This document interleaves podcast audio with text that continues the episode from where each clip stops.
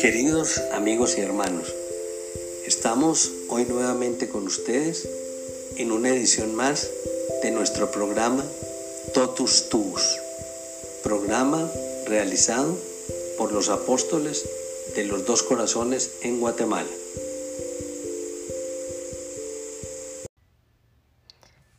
Misterios dolorosos. La piedad cristiana se ha detenido siempre sobre cada uno de los momentos de la pasión, intuyendo que ellos son el culmen de la revelación del amor y la fuente de nuestra salvación. El rosario escoge algunos momentos de la pasión, invitando al orante a fijar en ellos la mirada de su corazón y a revivirlos Juan Pablo II, Carta Apostólica Rosarium Virginis María. Primer misterio doloroso. La oración en el huerto. En el huerto. Es de noche. La luna, llena de primavera que determina la Pascua, en todo su esplendor, riega la tierra con su luz de plata sugerente, melancólica y dramática. Cada sombra Sombra puede ser un escondite para la traición, así como cada sitio iluminado una oportunidad para la nobleza y la valentía. Su luz permite ver lo que se quiere ver y esconder lo que se quiere ocultar. Tú y yo, niños, al fin nos colocamos adecuadamente para observar todo sin ser notados. Desde el huerto se imponen a unos 100 metros y recortadas en el cielo las sombras de las murallas de la ciudad, nido de intrigas contra el Señor. Entonces llegó Jesús. Entonces llegó Jesús con los discípulos a una finca llamada Getsemaní y les dijo, Sentaos aquí mientras yo voy allá. Señaló con el índice hacia el interior del huerto, a orar. Y llevándose a Pedro y a los dos hijos de Zebedeo, empezó a entristecerse y a sentir angustia. Entonces les dijo, Mi alma está triste hasta la muerte. Quedaos aquí y velad conmigo. Su alma deseaba tener cerca a los discípulos que más le amaban, y adelantándose, se postró rostro en tierra mientras oraba diciendo, Padre mío, si es posible, que pase de mí este cáliz, pero no sea como yo quiero, sino como quieras tú. Había dejado a ocho discípulos sentados y tristes. Llevó consigo solamente a los tres discípulos que habían contemplado su gloria en el monte Tabor, para que quienes vieron su poder vean también su tristeza y descubran una vez más en esa misma tristeza que era verdadero hombre y porque había tomado toda la humanidad, tomó las propiedades del hombre, el temor, la angustia, la natural tristeza, pues es lógico que los hombres vayan a la muerte contra su voluntad. Jesús hubiera podido impedir esa emoción de sus facultades sensibles para el dominio que tenía de sí mismo, pero de esta manera se muestra más claro el misterio de su naturaleza humana y nos sirve mejor de modelo. Sufre oleadas de tristeza y de angustia. Siente en su naturaleza humana una horrible repugnancia ante los dolores y la ingratitud que espera. Su agonía del huerto es uno de los momentos más desconcertantes de su vida. Su alma conservó siempre la visión de Dios y, además, estuvo en el huerto simultáneamente sumergida en un océano de tormento. Luego diremos que el mejor remedio contra la tristeza es la oración. ¿Hay alguno entre vosotros que está triste? Haga oración. Los discípulos se duermen. Volvió junto a sus discípulos y los encontró dormidos. Entonces dijo a Pedro, ¿Ni siquiera habéis sido capaces de velar una hora conmigo? Velad y orad para no caer en tentación, pues el espíritu está pronto, pero la carne es débil. Velad y orad. Es el único recurso que tenemos los mortales para no sucumbir a la tentación. El no caer en gracia y auxilio que nos llega de lo alto pues por nosotras, nuestras fuerzas no somos capaces ni de pronunciar el nombre de Jesús. Con el auxilio ordinario de Dios, el velar está en nuestras manos, pero no está el vencer. Por eso necesitamos unir a la vigilancia nuestra oración. Por el hecho de ser hombres, somos flacos y enfermos. Necesitamos acudir al Señor solicitando su gracia para vencer. No hay otro modo de vencer a los enemigos del alma. Cuando el Señor nos recomienda velar y orar, es para no caer nosotros en la tentación, no para que no seamos tentados, pues es imposible que discurra nuestra vida sin tentaciones. Jesucristo quiso ser tentado en el desierto y también lo fue en el huerto. Y todos los santos han pasado por esta prueba, y según su virtud, fueron violentas e insistentes sus tentaciones. Desde el momento en que te determinas a servir al Señor, prepara tu alma para la tentación. En la oración que nos enseñó el Señor, la da por supuesta, así decimos, Padre nuestro, no nos dejes caer en la tentación. La debilidad de la carne es el motivo fundamental para velar y orar. El espíritu está pronto, pero la carne es débil. El espíritu pronto es el alma que está en gracia de Dios y el alma que la gracia dispone. La carne débil significa la concupiscencia y los movimientos de amor propio, que se oponen a las inspiraciones de la razón y al influjo de la gracia. De modo que dentro de nosotros hay una guerra continua a muerte. Ayudados por la gracia triunfaremos, pero esta gracia el Señor quiere que la pidamos con vigilancia y oración. Hágase tu voluntad. De nuevo se apartó por segunda vez y oró diciendo, Padre mío, si no es posible que esto pase sin que yo lo beba, hágase tu voluntad. San Lucas añade que se alejó de los discípulos como un tiro de piedra.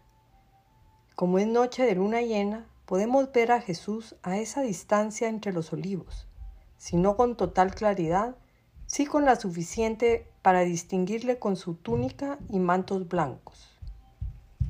Los más cercanos pueden incluso oír, pero el silencio de la noche en el campo algunas palabras de su oración.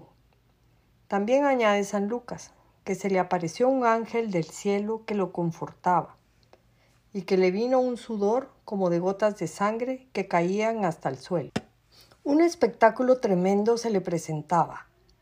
Ríos de ingratitud de cismas, de apostasías, de sacrilegios de pecados, de soberbia, de iniquidad, de impureza, de crímenes, de locura consentida en el correr de los siglos.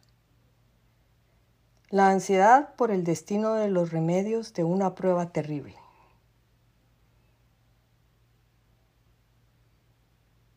La debilidad de la naturaleza humana de Jesús solicitaba que pasase de largo el cáliz de la pasión. El Padre no atiende a la letra de esta oración por tener decretada la salvación del mundo por el sacrificio del Calvario. En su lugar, le envía este celestial mensajero para que le consuele, aliente y conforte.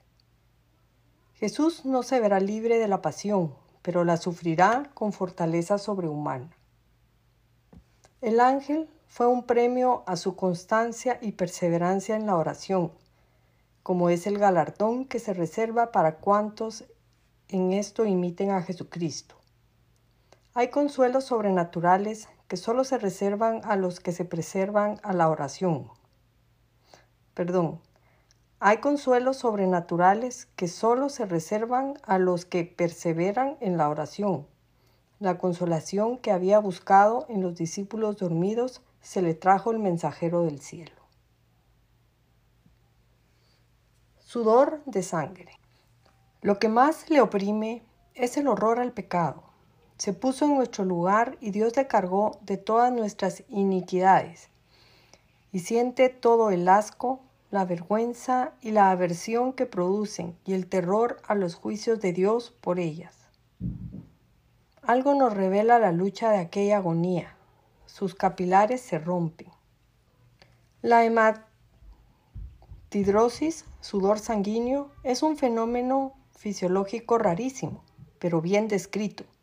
Se produce, como lo define el doctor Lebec, en condiciones completamente especiales, una gran debilidad física, acompañada de una conmoción moral y seguida de una intensa emoción y gran miedo.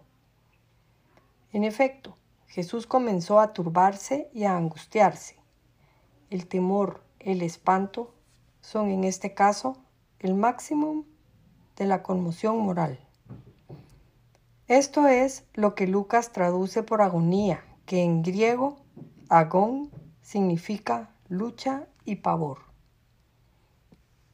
Se conmocionó ante la muerte como en presencia del mal supremo de la naturaleza y ante el empeño de muchos en perderse.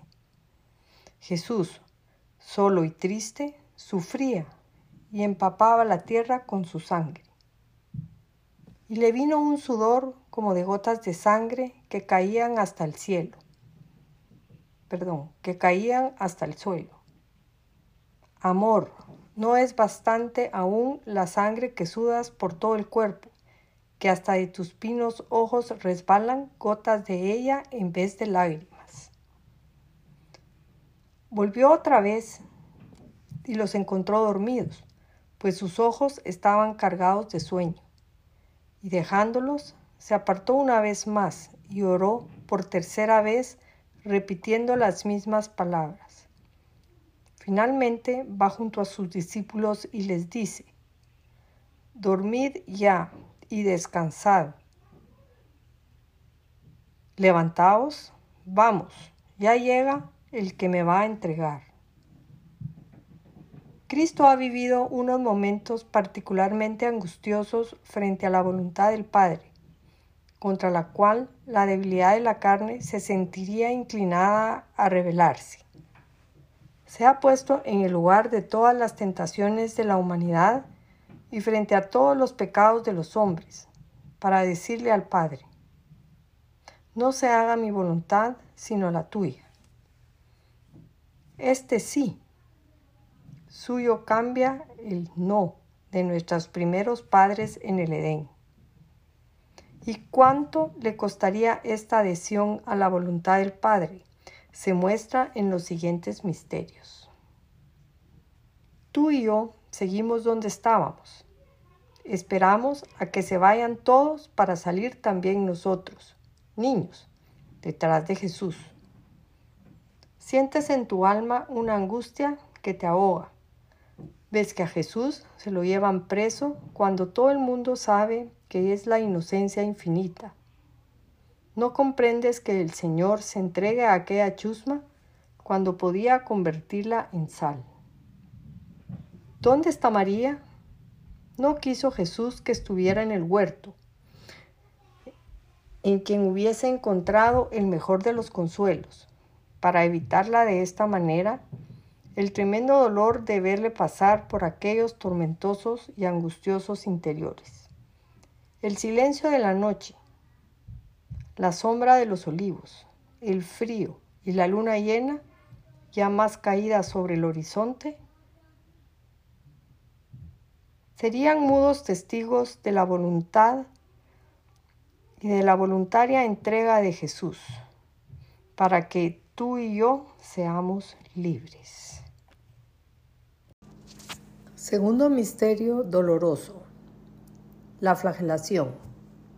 En el pretorio, la plaza frente al pretorio, empedrada con anchas losas de piedra labrada, cerrada por sus cuatro costados con paredes también de piedra y ventanas de reja de hierro, estaba atestada de gente.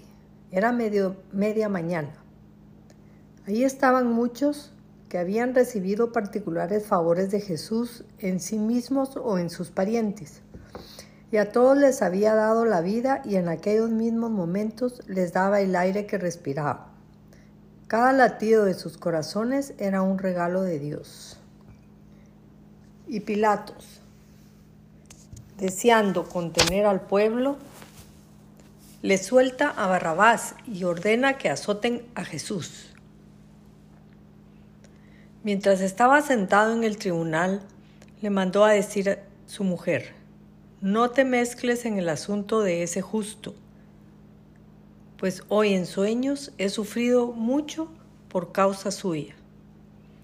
Entre tanto, aprovechando esta tregua en el proceso y dispersándose entre las gentes, los príncipes de los sacerdotes y los ancianos persuadieron a la multitud para que pidiesen a Barrabás e hiciesen morir a Jesús. ¿A quién queréis que os suelte? ¿A Barrabás o a Jesús? A Barrabás. ¿Y qué haré con Jesús? Sea crucificado. Pues qué mal ha hecho.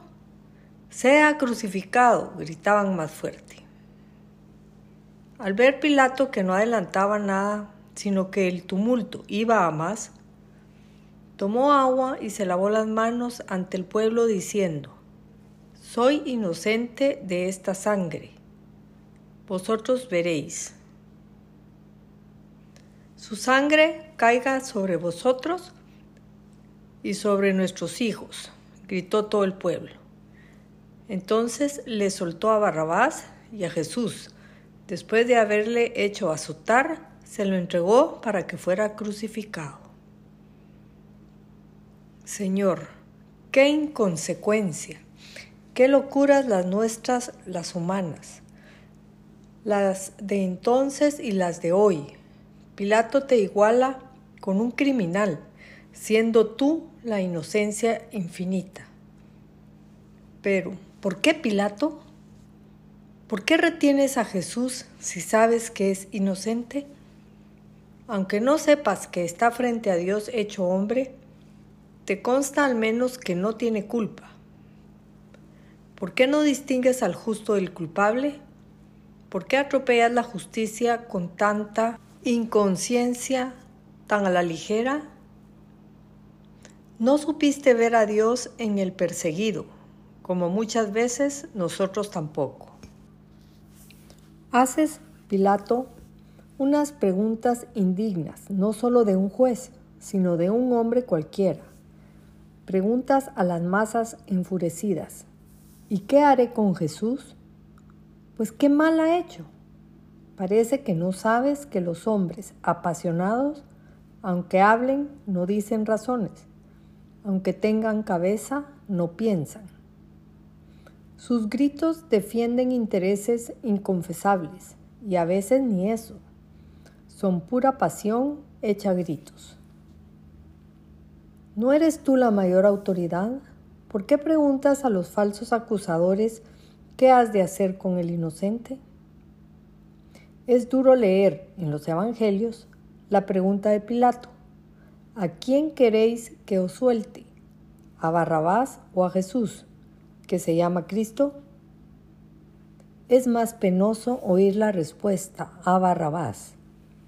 Y más terrible todavía darme cuenta de que muchas veces al apartarme del camino he dicho también a Barrabás y he añadido a Cristo, crucifigeum, crucifícalo y tú también. Los azotes.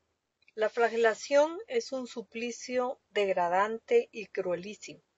Se lleva a cabo con látigos hechos con dos correas que parten de un mango y tienen sujetas al extremo libre balas de plomo, huesecillos o bien unos instrumentos de tortura hechos de hierro, que tienen el tamaño y la forma de una aceituna con toda su superficie erizada de puntas. El impacto de estos instrumentos en el cuerpo de la víctima depende de la fuerza centrífuga, y ésta de la longitud del látigo y de la fuerza con que se emplea. El señor, por sí mismo, se quitó sus vestiduras para ofrecer desnuda la parte superior del cuerpo, y presentó sus manos que sus verdugos se la ataron a la columna, como tenían alguna noticia de los milagros del Señor, se las ataron con más cuidado y fuerza que de ordinario. Locos, ¿por qué intentáis atar las manos al Omnipotente? Seis hombres vigorosos se alternan, acostumbrados a utilizar el látigo horrible, como lo llama Horacio, emplean todas sus fuerzas en golpear, sin piedad, sin compasión. El número de azotes fijados por la costumbre hebraica es de cuarenta, aunque los judíos no daban más de treinta y nueve pero la ley de Roma no señalaba límite alguno, de forma que se entregaba a la víctima a la ferocidad de los ejecutores. Ahora, los verdugos son soldados desenfrenados, reclutados en las provincias limítrofes del imperio, que no tenían ni la civilización férrea romana y sin que nada los detenga se enseñan sin límite y sin freno. Como niños nos hemos introducido entre los espectadores. Le azotan despiadadamente, con gran frenesí y fiereza salvaje en su cruel presión. Por causa de la anterior hematidrosis del sudor sanguíneo, alteración dolorosa de los millares de pequeñas hemorragias intradémicas, el flagrum a los primeros golpes deja huellas profundas, amoratadas, equimosis. Las piezas de plomo graban huellas más netas. La piel, después infiltrada de sangre, reblandecida, se abre con los nuevos golpes. Se rasga la piel y la sangre sale a borbotones. Aunque los látigos caen directamente sobre la espalda, los extremos de las correas se revuelven violentamente sobre el cuerpo y con sus objetos duros van a dañar el pecho, el vientre y a veces el rostro. Desgarrada la piel, se rompen las venas y brota más la sangre. Toda la parte posterior del cuerpo es una superficie roja.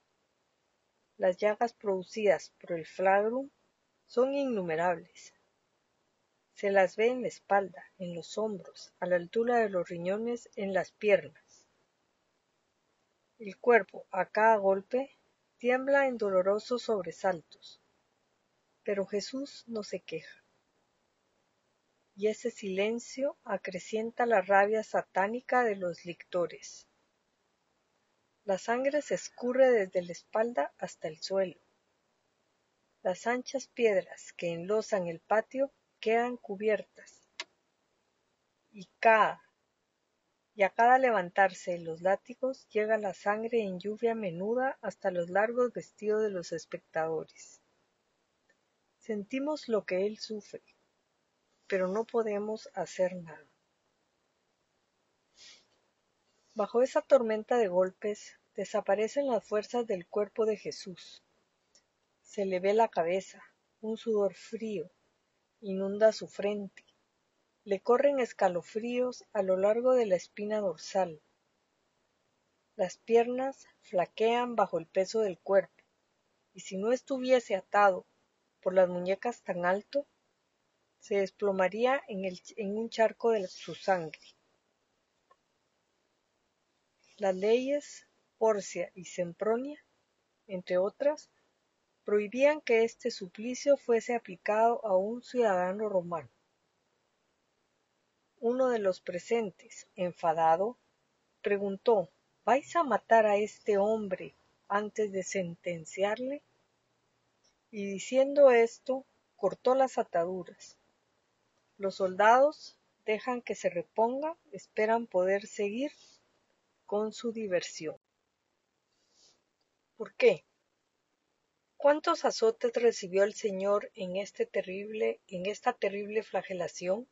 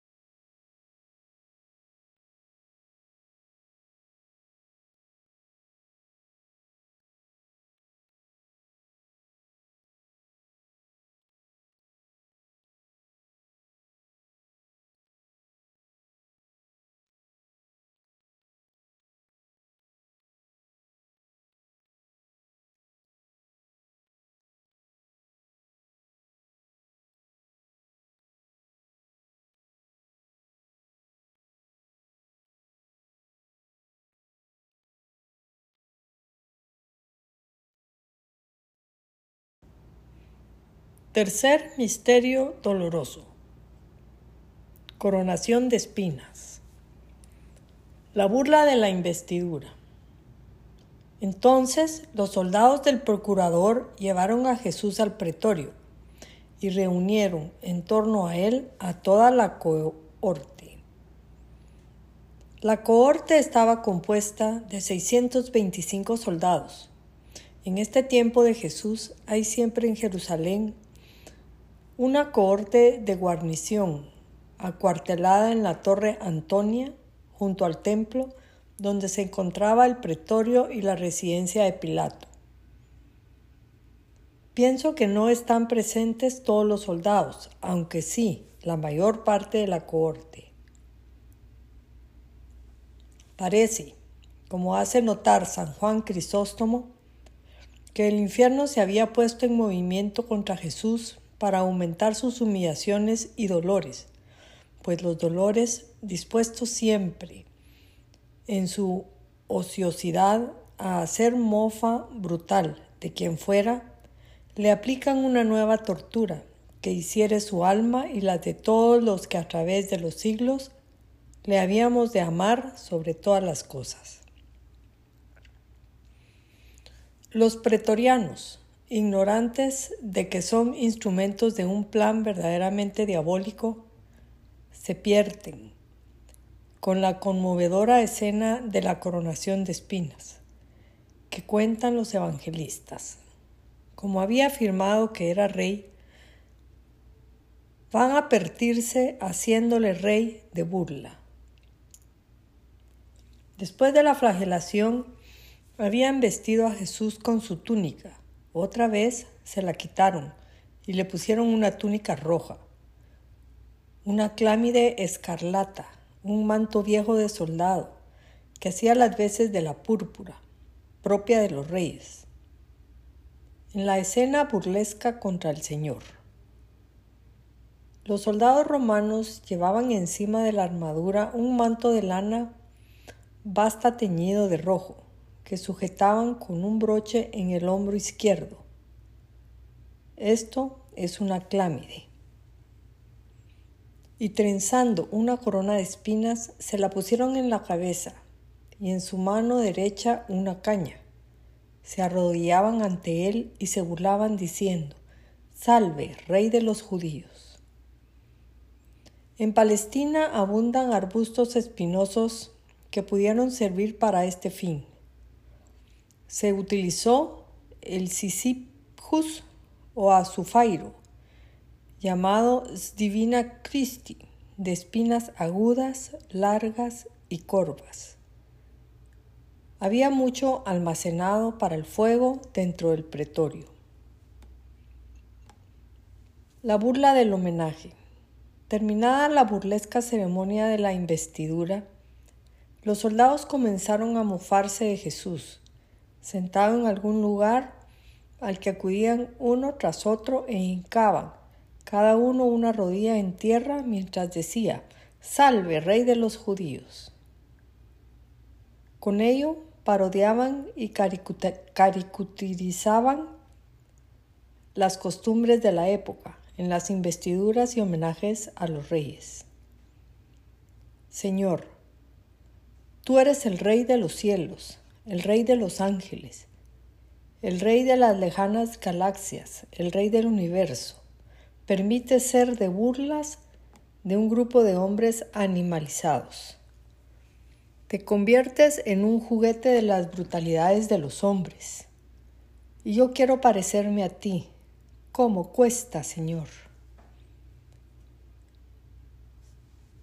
Estás muy débil y cansado con todo el cuerpo dolorido por la espantosa flagelación que acabas de sufrir, por la fiebre traumática, por la sangre perdida, por la sed, por los malos tratos recibidos desde tu oración en el huerto, por el sudor de sangre de anoche, por la ingratitud de los hombres, por no haber dormido desde la noche del miércoles, por no haber tomado ninguna clase de alimento desde la última cena,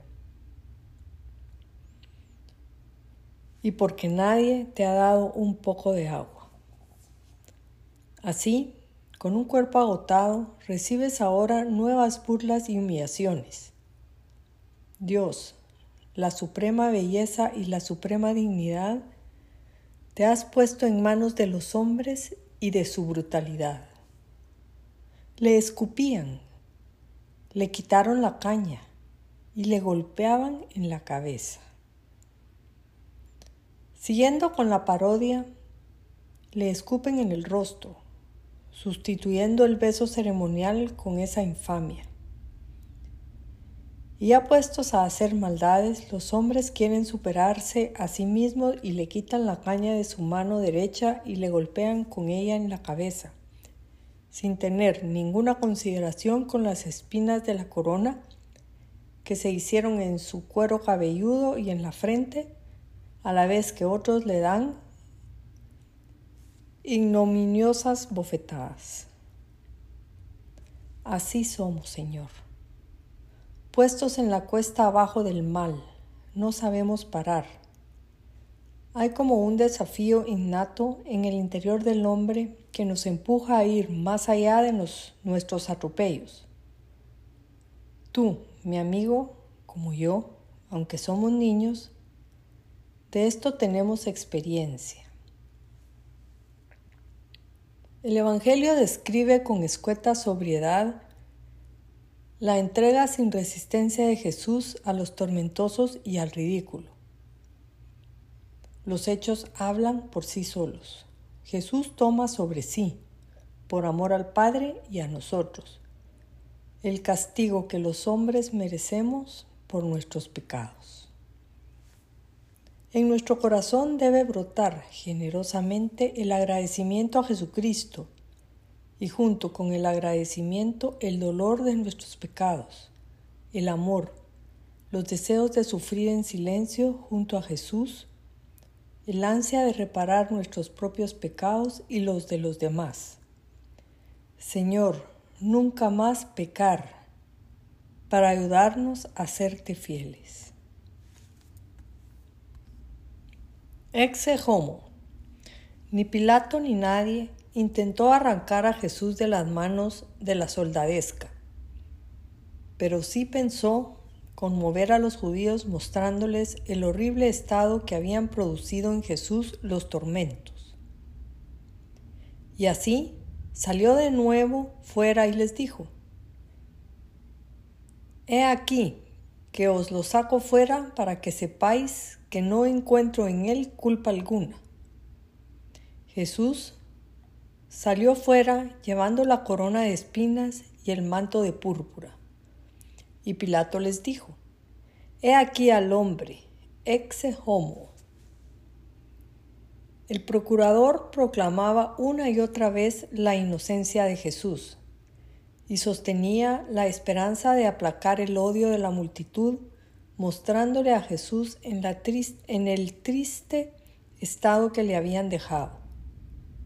Los de la plaza vieron a nuestro Salvador coronado de espinas, con el rostro ensangrentado, con las manos atadas, con señales evidentes de los azotes y salivazos, y cubierto con una clámide vieja.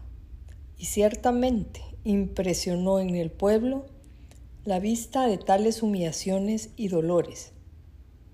Pero al momento los pontífices y los servidores comenzaron a gritar, Crucifícalo, crucifícalo, tomadlo vosotros y crucificadlo, pues yo no encuentro culpa en él, respondió Pilato. Nosotros tenemos una ley, y según la ley debe morir, porque se ha hecho hijo de Dios, contestaron los judíos. Si la majestuosa presencia de Jesús había admirado a Pilato, más aún le impresionó esta contestación de los pontífices.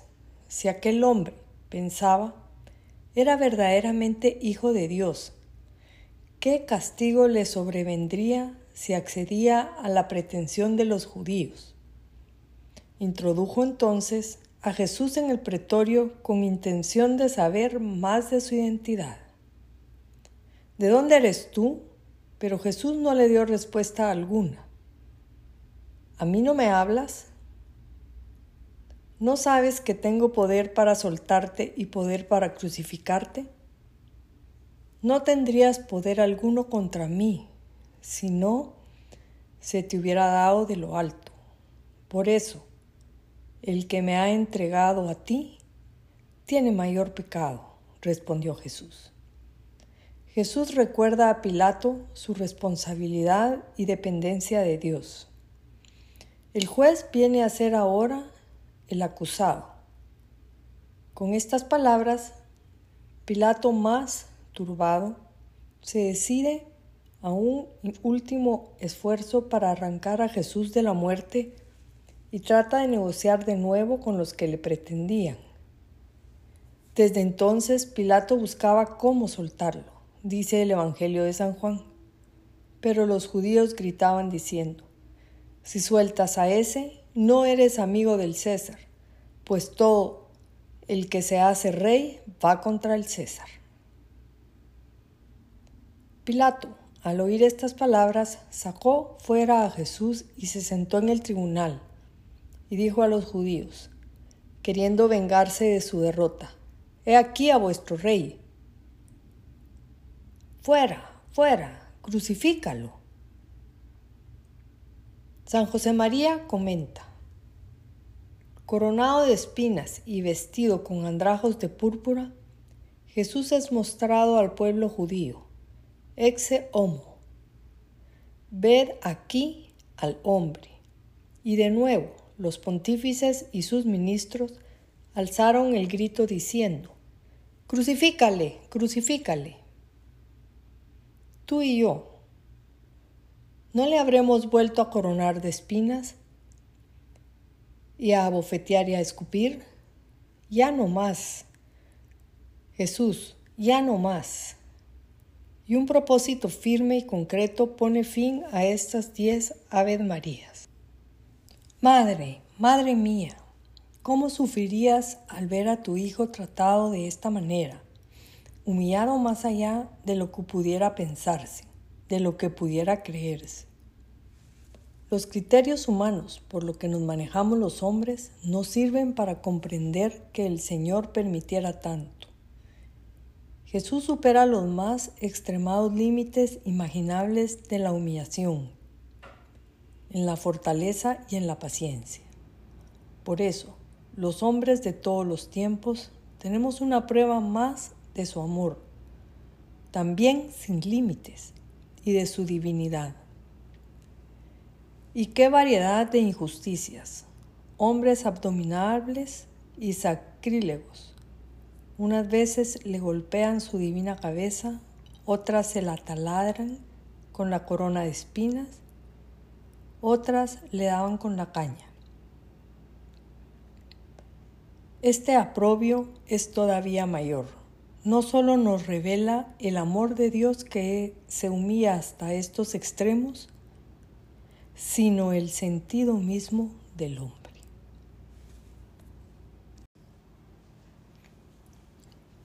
Cuarto misterio doloroso. Jesús con la cruz a cuestas. La cruz. La antigüedad de la cruz no es posible precisarla, pero asirios, persas y cartagineses usaron este suplicio. Después de las guerras púnicas, fue adoptado por los romanos. No se tiene noticia de que los griegos emplearan esta crueldad. Tomaron a Jesús y él, con la cruz a cuestas, salió hacia el lugar llamado de la calavera, en hebreo Gólgota. Séneca decía que el suplicio de la cruz era perder la vida gota a gota. Cicerón habla con horror de la muerte en la cruz y deseaba que la palabra cruz se borrara del vocabulario latino, porque es, agregaba, crudelissimum que supplicium. Con frases parecidas de horror y espanto se manifiesta lactancio, y con los mismos sentimientos se declaran todos los clásicos de la Roma imperial. La cruz de Cristo tendrá una longitud de tres metros y medio y el larguero transversal de dos metros. Se pesó, viene a ser próximo a los 80 kilos, que a pesar de las dificultades podemos calcular sin grave error. La cruz colocada sobre un hombro herido del Señor iba rozando sobre el empedrado, con lo que perdía un tercio de su peso. Sin estos datos no es posible comprender las lesiones que el madero produjo en el cuerpo de Jesús. Quien moría en la cruz no solo quedaba deshonrado para siempre, sino que era tenido por maldito por eso, los miembros del Cenedrín sabían bien lo que pedían cuando insistían en su petición. Crucifícalo, crucifícalo.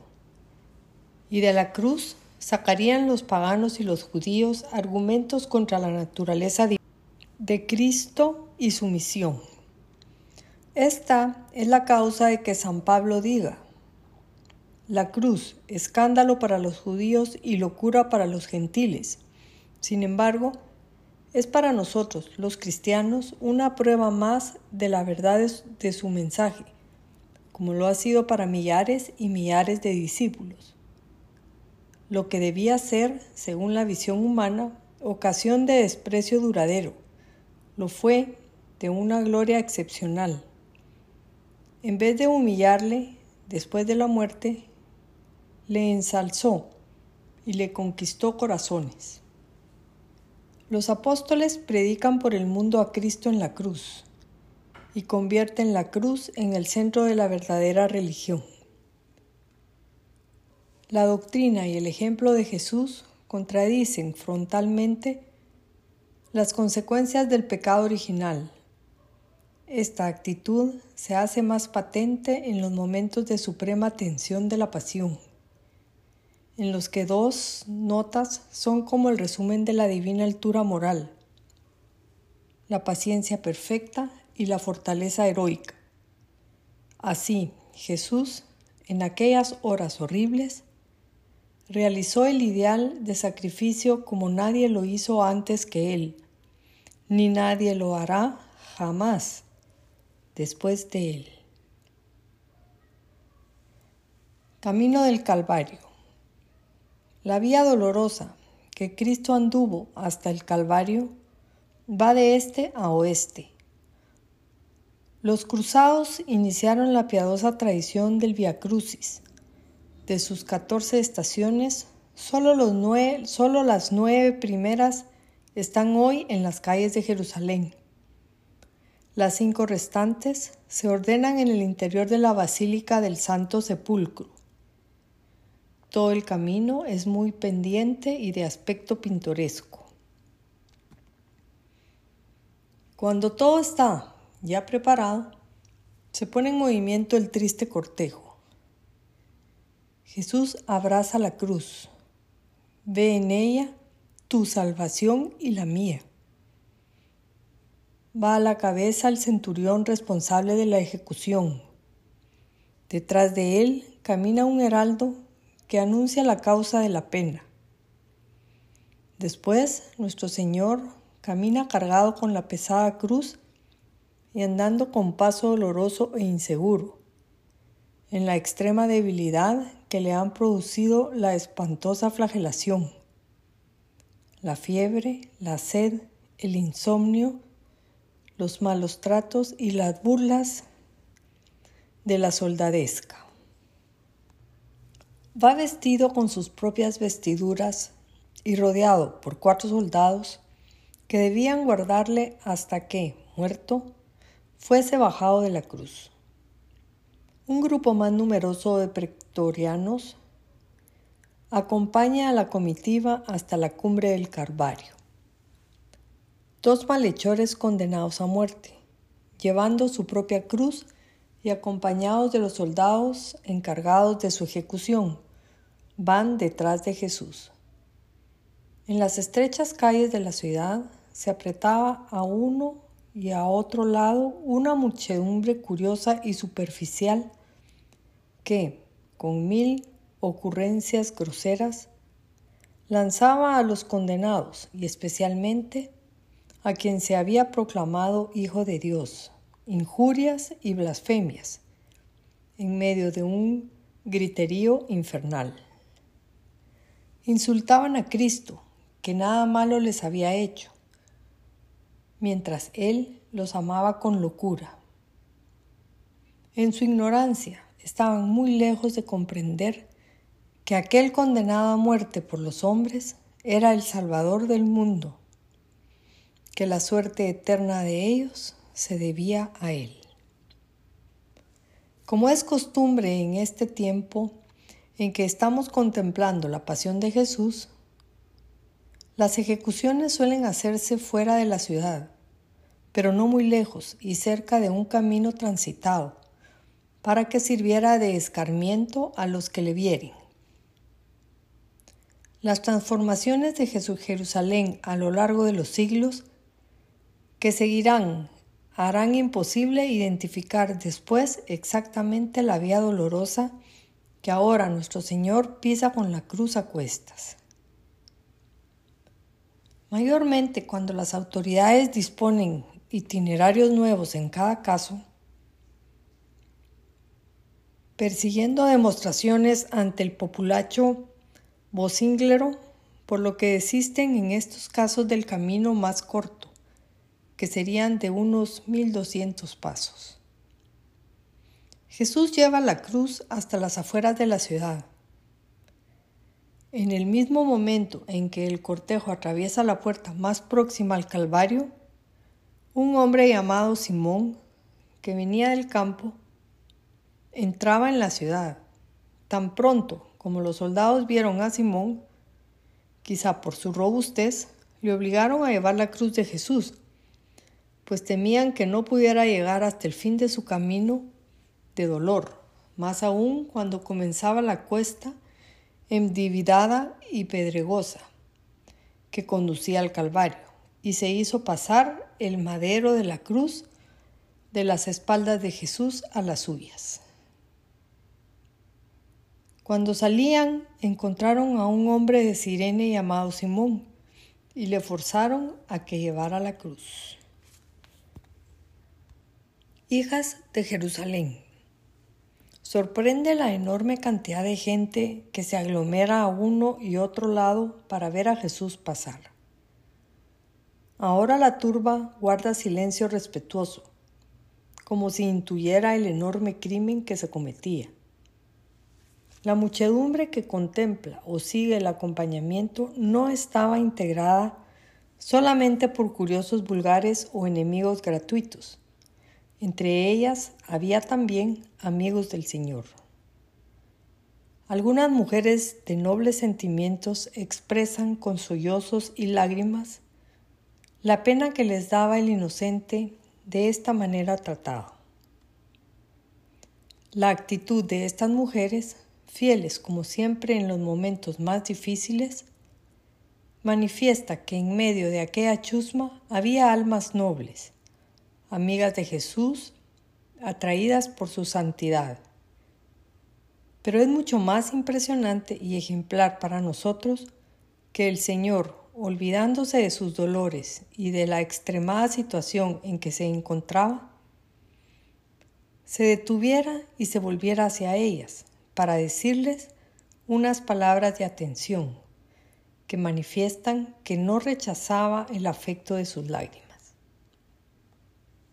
También les anunció las desgracias que a ellas mismas alcanzarían o a sus descendientes cuando cuarenta años después los habitantes de la ciudad, que ahora mataba al Hijo de Dios, sufrirían horriblemente y la misma ciudad fuese destruida por los romanos. Le seguía una gran multitud del pueblo y de mujeres que lloraban y se lamentaban por él. Jesús, volviéndose a ellas, les dijo, Hijas de Jerusalén, no lloréis por mí, llorad más bien por vosotras mismas y por vuestros hijos, porque he aquí que vienen días en que se dirá, Dichosas las estériles y los vientres que no engendraron y los pechos que no amamantaron.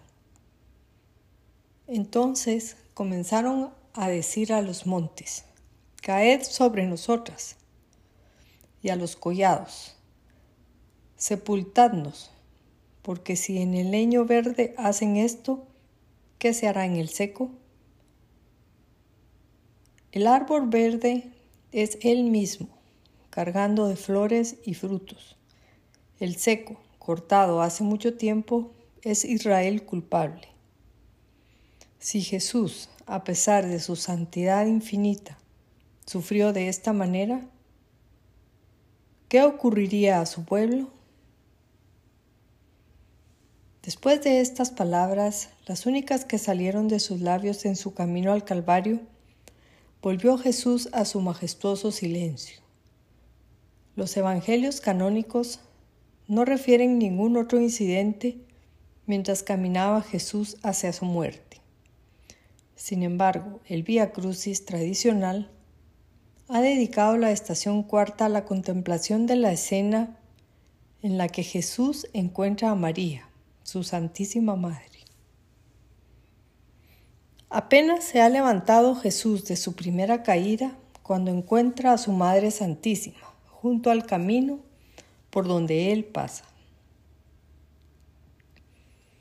Con inmenso amor mira María a Jesús y Jesús mira a su Madre. Sus ojos se encuentran y cada corazón vierte en el otro su propio dolor. El alma de María queda anegada en amargura, en la amargura de Jesucristo. Oh, vosotros, cuántos pasáis por el camino, mirad y ved si hay dolor comparable a mi dolor. Quinto misterio doloroso. Crucifixión y muerte del Señor. Jesús es clavado en la cruz. Por fin, ya en la cumbre del Calvario, se impone el silencio que comenzó a hacerse presente cuando Jesús salió de la ciudad. Ahora se oye con facilidad cualquier ruido natural que se produce. A lo lejos, dentro de la ciudad, el lúgubre balar de los corderos que esperan su desgüello para que celebren con su carne la fiesta como un enjambre de abejas de distintos colores, compuesto por las túnicas de los hombres y mujeres, que nos empeñamos en estar en primera fila, un corro apretado de curiosos, rodeamos el cuerpo agotado de Cristo, aún con vida, manchado de sangre y de tierra, y tirado en el polvo de la cumbre. Su cruz, con sus brazos abiertos y extendidos cara al cielo, nos sobrecoge. Dentro del corro se mueven los verdugos. Tú y yo, aunque niños, siempre cerca de Jesús.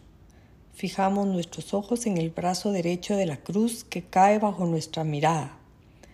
Confusos, sin saber qué hacer ni qué pensar, nos sorprende que de pronto se presenta a nuestros ojos, mirando al suelo y encima del madero, la misma mano derecha de Jesús, como en actitud de pedirnos algo. En aquella misma mano de niño que acariciaba a María en Belén, ahora es una mano curtida de hombre, manchada de polvo, sudor y sangre. Es que han colocado al Señor sobre la cruz y su brazo derecho se ha extendido sobre el lado correspondiente del madero transversal. Confusos e indecisos dejamos pasar el tiempo, como tantas veces en la vida. Mientras nos sorprende con horror que alguien coloca un tosco clavo de hierro vertical en el lugar donde la mano se une al antebrazo. Y tardos e indecisos, como siempre, vemos cómo se hunde en la carne del Señor. Ha sonado un martillazo. Jesús no se queja. Su rostro se contrae horriblemente. Vemos cómo su dedo pulgar se coloca sobre la palma de la mano por un violento y irresistible movimiento. Es que le han tocado el nervio mediano. Ignorábamos hasta ahora que ese nervio existiera y fuera responsable de gran parte de la asombrosa vida de la mano. Pasa por dentro de la muñeca. Sentimos en nosotros lo que él sufre. Debe ser un dolor tan intenso que no se puede expresar con palabras, que veloz como un relámpago se extiende por sus dedos, brota como un rayo de fuego, pasa por el hombro y revienta en el cerebro. Es el dolor más intenso que puede sufrir el hombre, el que produce la herida de los nervios importantes, que lleva consigo casi siempre la pérdida del conocimiento, que de alguna manera es una suerte. Luego nos enteramos de que los médicos llamarán al lugar por donde pasa el clavo sin romper ningún hueso, espacio de Destot, y comprobaremos su existencia en nuestras muñecas. Se oyen los golpes del martillo, comenzamos a oír más profundo el silencio. Todos callamos. Hasta los pájaros enmudecieron trinos y el viento se paró para apagar los ruidos de su carrera. Los veteranos de Roma, al ir y venir, también lo hacen con cuidado, impresionados por la grandeza de la escena para no turbar la majestuosa solemnidad de su silencio. En esta ausencia de ruidos, como si todo el Gólgota se cubriera por una gruesa nube de algodón, están crucificando al Señor. Solo se oyen los golpes del martillo. Jesús en la cruz. La cabeza maltratada de Cristo no puede descansar sobre la cruz. Las espinas con sus puntas afiladas se clavan más y más en el cráneo.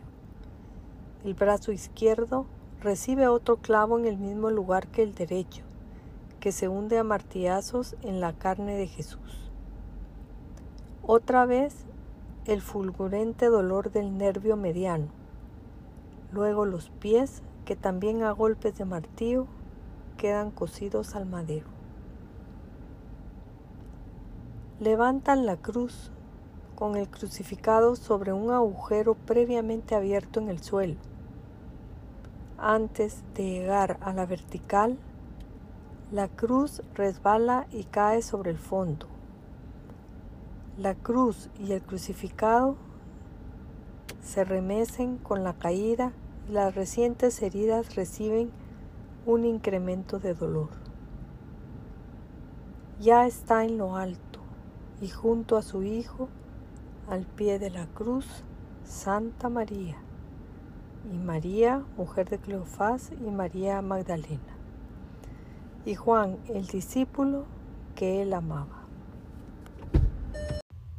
Miramos el rostro de Cristo, manifiesta un dolor indecible, pues los brazos que estaban estirados a 90 grados sobre el cuerpo por el peso de éste al ponerse la cruz vertical, cuelga de las dos heridas recién abiertas y determina un ángulo de sus extremidades de unos 65 grados, lo que físicamente hace que ya no sean 40 kilogramos si los brazos estuvieran paralelos, sino 95 kilogramos los que tiran de cada una de las heridas de las manos, sin el apoyo de los pies es un problema de física, el descomponer un peso en dos fuerzas simétricas oblicuas, peso partido COS 65 por 2. Pensamos en los nervios medianos. La cabeza sigue sin poder apoyarse, por eso cuelga hacia adelante, pues lo grueso de la corona le impide descansar sobre el madero y cuando intenta levantarla, reviven los pinchazos. Sus facciones se han contraído, su piel pálida está surcida de sangre por todas partes. El labio inferior comienza a colgarle de la boca entreabierta. Un poco de saliva mezclada con la sangre que surge de la nariz lesionada se desliza por su barba. Su garganta está seca, irritada, ya no puede tragar, tiene sed. Mi lengua está pegada a mi paladar, había dicho un salmo. Inesperadamente sus dedos se tuercen como ganchos. Los músculos de los brazos se ponen tensos, los calambres. Se endurecen los músculos del vientre, luego los intercostales, los del cuello y los respiratorios. Su respiración se hace cada vez más trabajosa, más corta y superficial. Sus costillas levantadas por la atracción violenta de los brazos, se levantan, se elevan aún más. El epigastrio y los surcos encima de las clavículas se hunden. El aire entra silbando, pero apenas puede salir. Jesús respira hacia arriba, aspira un poco, pero no puede expirar. Tiene sed de aire. Es como un enfisematoso en plena crisis de asma. Su tez pálida va tomando poco a poco un tinte rojo, luego violáceo, purpureo y después azul. Se asfixia, sus pulmones están llenos de aire y no pueden vaciarse. Se le cubre la frente de sudor, sus ojos vidriados se extravían. Qué dolor tan tremendo debe martillar su cráneo. Se muere. ¿Qué pasa ahora?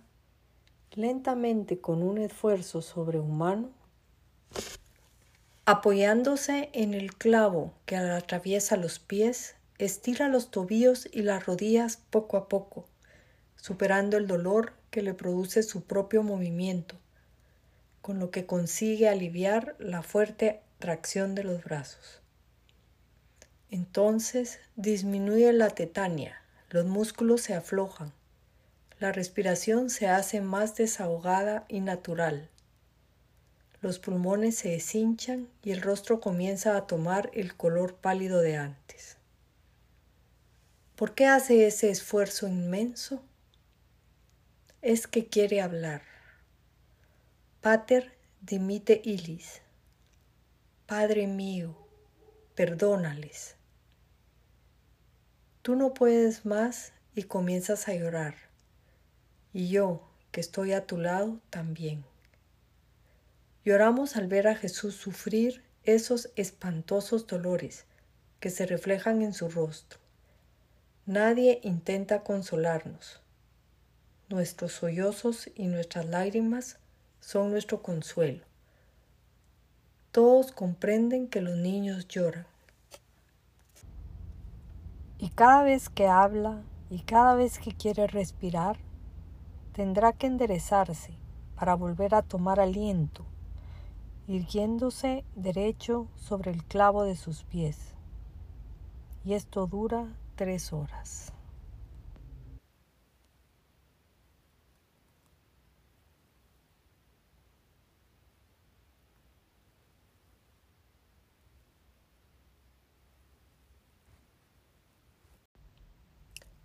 La muerte de Jesús. El silencio del Calvario se interrumpe de vez en cuando con oleadas de voces que llegan para injuriarle, pero termina siempre por imponerse el silencio. De pronto oímos una voz que dice, Sálvate, sálvanos. Es el mal ladrón que quiere seguir viviendo y con una inconsciente fe lo pide a Jesús sin respeto. El buen ladrón, que ya había dado su vida por liquidada, escucha en su carrera hacia la muerte la inconsiderada petición de su compañero y tiene la gallardía de olvidarse de sí y volver a la vida, ahora solo para sacar la cara por Cristo. ¿Ni siquiera tú temes a Dios estando en el mismo súplico? Este ningún mal ha hecho. No puede seguir hablando, la muerte se lo lleva, y dirige a Jesús una petición humilde, llena de fe, pues le llama a Dios, Rey y Señor, cuando solo ve un compañero de patíbulo. Señor, acuérdate de mí cuando estés en tu reino.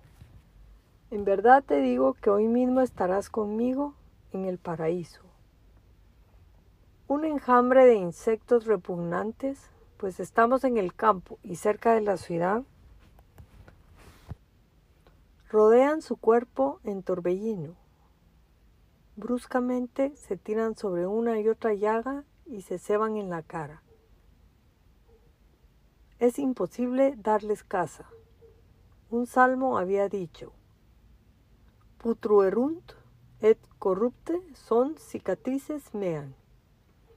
Jesús no se queja, lucha siempre, hasta el momento en que dice, consumatum est. Se ha terminado. La misión está cumplida. Por último, Vuelve a apoyarse sobre el clavo de los pies.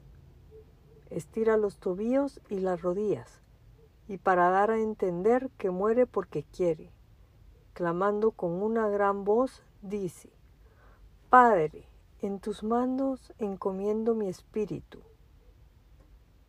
Y diciendo esto, expiró. Un poco antes contemplamos la siguiente escena. Junto a la cruz está su madre, María, con otras santas mujeres. Jesús la mira y mira después al discípulo que él ama y dice a su madre, Mujer, ahí tienes a tu hijo. Luego dice al discípulo, Ahí tienes a tu madre. Con María al pie de la cruz, para penetrar con ella en la inmensidad del amor de Dios al hombre y sentir su fuerza regeneradora.